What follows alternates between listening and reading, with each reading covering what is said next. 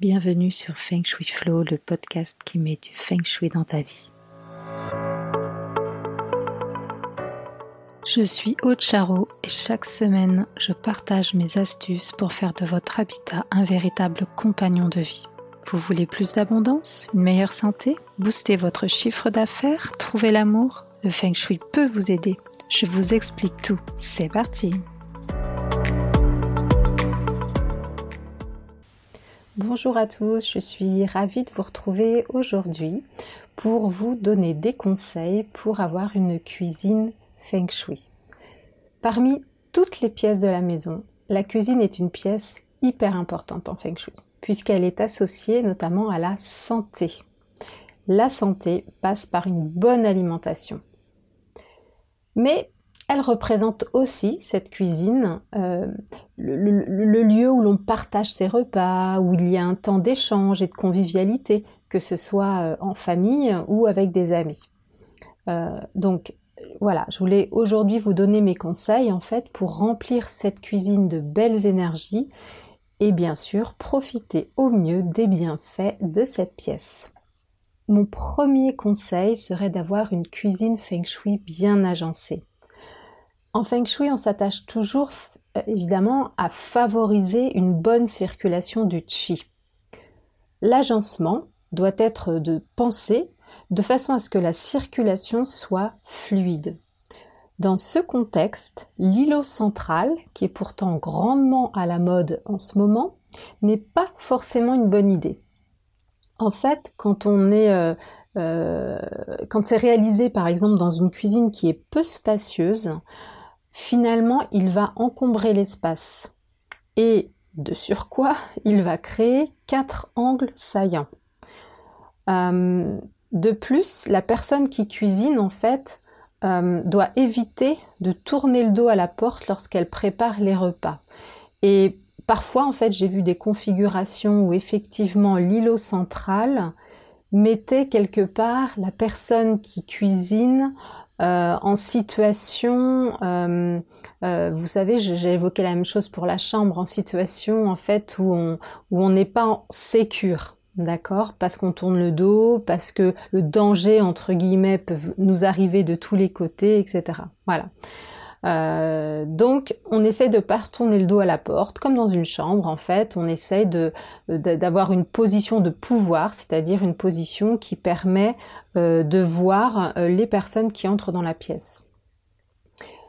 Je dirais aussi que l'idéal, évidemment, c'est que la personne, puisqu'on continue vraiment dans le feng shui, elle doit faire face à une de ses orientations favorables, notamment l'orientation Tianyi qui régit la santé. D'accord. Donc là, je vous réfère plutôt à mon épisode de podcast sur le chiffre quoi, où j'explique comment le calculer et pourquoi en fait ce chiffre quoi est important pour vous donner vos directions favorables. J'en profite pour vous dire que depuis 10 jours maintenant, il y a un calculateur de chiffres quoi sur mon site euh, internet et voilà, vous avez juste à rentrer votre genre et votre date de naissance pour obtenir votre chiffre quoi et je vous donne euh, vos directions euh, favorables. Je vous propose même, si vous le souhaitez, de télécharger un e-book que je vous offre et qui vous donne tout sur le chiffre quoi, c'est-à-dire que non seulement vous connaîtrez vos orientations favorables, mais vous saurez un petit peu voilà comment les gérer concrètement euh, pour en profiter au mieux. Je ferme la parenthèse.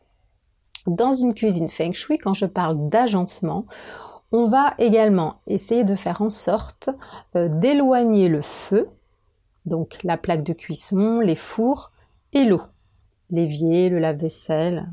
Pourquoi? Le feu, yang, qui est masculin, et l'eau yin, qui est féminine, en fait, ils ne possèdent pas la même énergie. Et en plus, euh, je vous rappelez de mon épisode sur le cycle des cinq éléments, et eh bien même sans savoir euh, ça, on le sait de façon instinctive, l'eau euh, éteint le feu, d'accord? Donc on ne veut pas que le feu et l'eau rentrent en conflit dans la cuisine. Ça favoriserait en fait les querelles entre les membres de la famille. Donc, lorsque la surface de la pièce ne permet pas, voilà, de, prendre ses aises, on peut utiliser du bois, donc par exemple une grande planche à découper, entre l'évier et la cuisinière. ou alors on peut prévoir des façades en bois si la colonne four est à côté du frigo par exemple.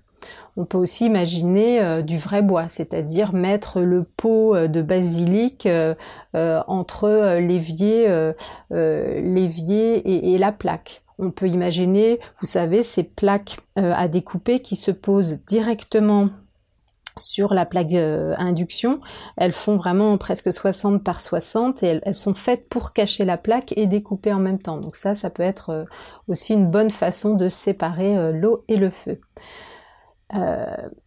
pour, finir sur l'agencement de la cuisine, évidemment, en fait, l'idéal c'est d'intervenir le, plus tôt possible lorsqu'on est dans une démarche bah, d'améliorer sa vie ou d'accueillir les bonnes énergies feng shui dans sa maison parce qu'il est beaucoup plus facile évidemment de prévoir les arrivées d'eau, de gaz, les prises au bon ampérage, etc. Euh, avant euh, d'effectuer tous travaux. Parfois c'est quand même difficile de dire bah, je déplace l'évier ou je déplace le four. Ok? Deuxième conseil, euh, il est relatif au désordre. Vous savez, un charchi, c'est un flux d'énergie qui porte pas de bonnes vibrations. Et donc on veut l'éviter autant que possible. Dans une cuisine, ça va commencer par un rangement organisé, où vraiment on permet à chaque chose d'être à sa place. L'idéal, c'est de prévoir des rangements fermés, puisque c'est vraiment difficile de n'avoir que des jolies petites choses à exposer dans une cuisine. Euh, les boîtes de conserve, les bocaux, les paquets de gâteaux, c'est pas forcément des objets de déco. Ok, euh, même euh, la, collection, je sais pas moi, de boîtes de conservation, etc. Même à l'intérieur des placards ou des tiroirs, on peut prévoir des organisateurs qui permettent aussi de séparer les éléments et de retrouver les choses beaucoup plus facilement. Donc, vous l'aurez compris, je suis pas méga fan euh, de certaines cuisines qu'on voit en ce moment dans les magazines déco, où en fait ce ne sont que des étagères et des bocaux en verre, où on euh, expose euh, le stock de pâtes et de riz. Voilà, c'est pas c'est pas forcément mon, kiff. Pareil, on expose la réserve. Voilà, tout, tout, ça en fait, ça fait visuellement désordre, même si vous avez fait en sorte de prévoir effectivement une étagère pour l'épicerie sèche, une, étagère pour les, les, trucs sucrés, j'en sais rien. Quelque part, visuellement, on crée quand même du désordre, vous voyez? Après, on peut bien sûr prévoir une ou deux étagères pour mettre en valeur de la jolie vaisselle, par exemple. Surtout si cette vaisselle-là, bah, c'est celle de la grand-mère ou, qu'elle a une valeur sentimentale. Euh, bien sûr, je dis pas qu'on bannit toute étagère de la cuisine, mais vraiment dans le quotidien, en fait, on, ne veut pas, on, évite de voir euh, euh, le paquet de gâteaux entamé ou, le, paquet de pâtes. Et après, bien sûr, voilà, sans tomber dans le minimalisme, en fait, bah, on essaye quand même d'éviter d'encombrer la cuisine avec des objets inutiles. Donc donnez ou vendez les ustensiles que vous n'utilisez jamais, les livres de, euh, cuisine qui ne vous sont euh, euh, d'aucune inspiration, pour lesquels vous n'avez pas testé une seule recette. voilà. a contrario, les placards d'épicerie ou le réfrigérateur ne doivent pas être vides bien sûr, si vous décidez de nettoyer votre frigo, euh, il vaut mieux qu'il soit vide le temps de l'opération. Mais dans l'idée, en fait, l'idée qu'il soit rempli de nourriture, c'est un signe de prospérité et ça va favoriser l'abondance. de même, voyez, si vous avez une corbeille de fruits sur la table, assurez-vous bah, qu'elle soit toujours remplie avec des fruits et que ces fruits ne soient pas gâtés. Autre conseil, la fraîcheur. La fraîcheur dans une cuisine feng shui. Alors, elle peut s'entendre avec la fraîcheur de l'air. Une maison dont l'air est renouvelé régulièrement fait également partie des bonnes habitudes à prendre pour qu'un bon chi circule. Dans la cuisine, il est encore plus important qu'ailleurs, en fait, d'aérer la pièce, puisque euh, à chaque fois qu'on cuit des aliments odorants, bon, potentiellement, on a, on peut avoir des, des j'allais dire des mauvaises odeurs. Elles sont pas forcément mauvaises, mais enfin c'est quand même des odeurs de cuisson. Euh, et donc, il peut être également très pertinent de s'équiper avec une bonne hotte pour euh, euh, limiter au maximum ces nuisances-là. Mais quand je parle de fraîcheur, je parle également de la date de péremption des aliments. Celle-ci doit être vraiment régulièrement vérifiée et les produits périmés ne doivent pas être conservés. Donc de même évidemment que les fruits gâtés de la corbeille dont je vous parlais à l'instant. La fraîcheur des produits favorise une belle énergie et par extension, puisqu'elle s'applique au repas, une bonne santé. Enfin, comment vous parler de cuisine feng shui sans vous parler de nourrir l'énergie du secteur? Donc vous le savez, qui dit feng shui dit bagua et dit cycle des cinq éléments. Donc, les caractéristiques des secteurs, en fait, nous aideront toujours à définir quelles sont les couleurs, les matières et les formes les plus appropriées pour aménager une pièce.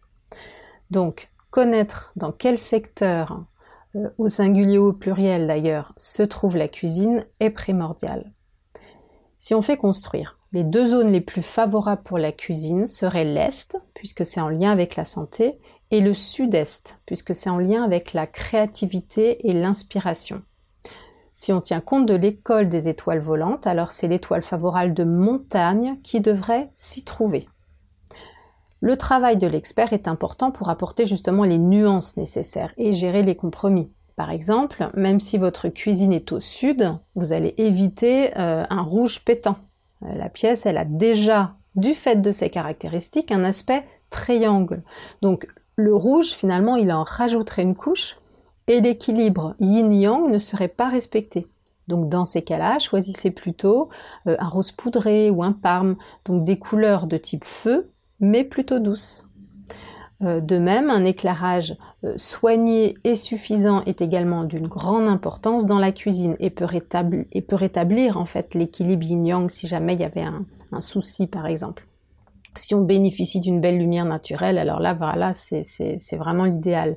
Mais si c'est pas le cas, bah, il faut justement du coup rajouter, grâce à l'éclairage, un petit peu de yang. Il faut pas euh, hésiter à, multiplier en fait les, points lumineux dans, dans la pièce. Pour conclure, je dirais que la cuisine, elle devrait toujours être l'âme de la maison.